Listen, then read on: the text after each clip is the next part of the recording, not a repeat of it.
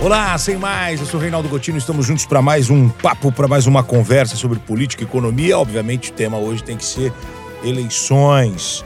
É, encerrado aí o primeiro turno da eleição para a presidente e a gente vai ter realmente segundo turno dia 30 de outubro. Guarde essa data, hein? Já tivemos nesse domingo o, o, primeiro turno. E agora 30 de outubro, no final deste mês, também num domingo, nós teremos o segundo turno para a presidência da República. Passando aqui rapidamente números, o ex-presidente Luiz Inácio Lula da Silva fechou com 48,43%, é, pouco mais de 57 milhões de votos, e o atual presidente Jair Bolsonaro fechou com 43,20%, 51 milhões de votos, pouco mais de 51 milhões de votos. E aí, a gente vai agora para as análises, né, para a gente tentar entender um pouquinho o que, aconteceu nesse primeiro turno. Simone Tebet fechou na terceira colocação com quase 5 milhões de votos, 4,16% dos votos válidos, é, é um crescimento que chamou a atenção dentro daquilo que ela, inclusive, esperava. Ela pensava até em fazer 5%, ficou um pouquinho abaixo, mas o que chama atenção é que ela aparece na terceira colocação.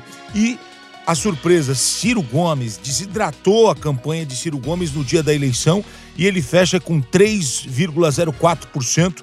Ciro Gomes chegando a 3, quase 3 milhões e 600 mil votos. É, essa é uma surpresa muito grande, porque Ciro Gomes, que é, tinha um espaço muito grande é, pela sua forma de, de, se comunicar, pela sua forma de se posicionar no debate, então ele estava sempre nas rodas de discussão o que, que ia acontecer com Ciro Gomes. Como desidrata a candidatura dele no dia da eleição e ele fecha com 3,04%, chamou atenção o momento em que ele é, dá uma entrevista, na verdade, na, é, um pronunciamento depois é, de encerrada a eleição, em que ele está visivelmente abatido e não diz o que vai acontecer sobre uh, o, o, futuro dele em relação a um apoio, em relação a uma coligação, em relação a, a, ao que ele vai fazer no futuro, né? Inclusive sinalizando até que pode desistir da política nas próximas eleições.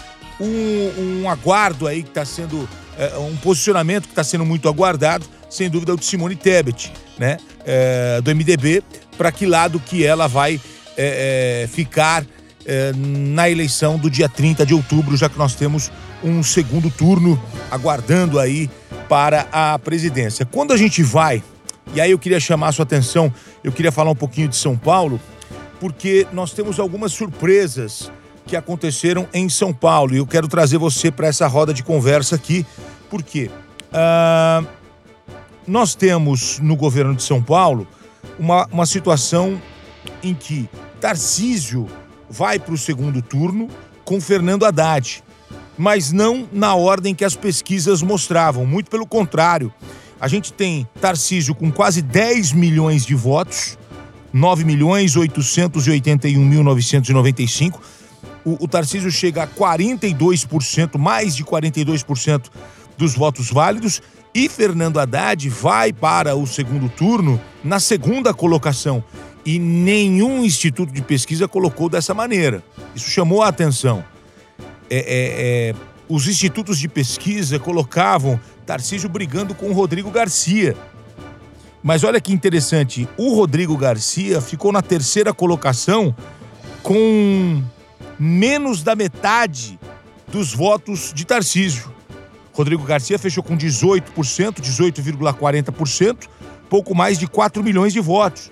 O atual governador encerrando uma sequência é, de governos do PSDB à frente do governo de São Paulo. Então, nós temos aqui um, um, uma observação interessante que as pesquisas sempre apontaram Fernando Haddad na frente e Tarcísio brigando com Rodrigo Garcia para saber quem iria para o segundo turno. Só que quando você analisa os números reais, o Tarcísio apareceu na primeira colocação. E aí eu vou trazer você para uma outra conversa que também me chamou a atenção, que é Senado em São Paulo. Quem é o, o novo senador por São Paulo? É o astronauta Marcos Pontes que fez mais de 10 milhões de votos, quase 50% dos votos válidos foram para o astronauta, 49,68%. As pesquisas indicavam uma vitória ampla de Márcio França sobre Marcos Pontes e sobre Edson Aparecido, que ficou na terceira colocação. Mas quando você observa o número de votos do astronauta Marcos Pontes, ele supera 10 milhões de votos. 10 milhões 714 mil 913.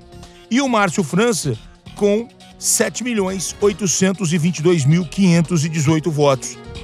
O astronauta Marcos Pontes, então, ele bate quase 50% dos votos ao Senado. Chama a atenção essa diferença também em relação às pesquisas que foram divulgadas momentos antes. Então vamos lá. Senado está encerrado, obviamente não tem segundo turno. O, o senador por São Paulo é Marcos Pontes. Senado é um cargo de oito anos. Na próxima eleição, daqui a quatro anos, nós teremos duas vagas para o Senado. E nós temos também é, segundo turno para o governo de São Paulo e para presidente. Vai ser uma eleição muito mais rápida, porque nós votamos em cinco candidatos nesse primeiro turno: deputado estadual, deputado federal, senador, presidente e governador. Na próxima eleição, em São Paulo, serão apenas duas votações para presidente e para governador. Então vai ser uma eleição muito mais rápida. A gente conseguiu é, observar é, muitas filas, muita demora, principalmente porque tinha a questão da biometria, como eram muitos cargos, também aconteceu essa demora em alguns locais, filas de até de mais de uma hora. Eu, particularmente, fui votar bem cedinho, não peguei fila lá onde eu voto, na, na, na Vila Alpina, na, na, zona, na Vila, região da Vila Prudente, ali na zona leste de São Paulo. Não, não peguei fila, mas a, a gente pôde observar, com, conversando com as pessoas da família, que muita gente acabou realmente encarando aí uma boa filinha por conta disso que eu mencionei agora, né? Essa é, a quantidade de candidatos e também a questão da biometria. Hoje é foi um processo nesse final de semana um pouquinho mais demorado. A próxima eleição tem de ser muito mais rápida. Valeu, minha gente! Eu agradeço a sua conversa, esse bate-papo sobre eleições. Obrigado pela sua companhia. A gente se encontra.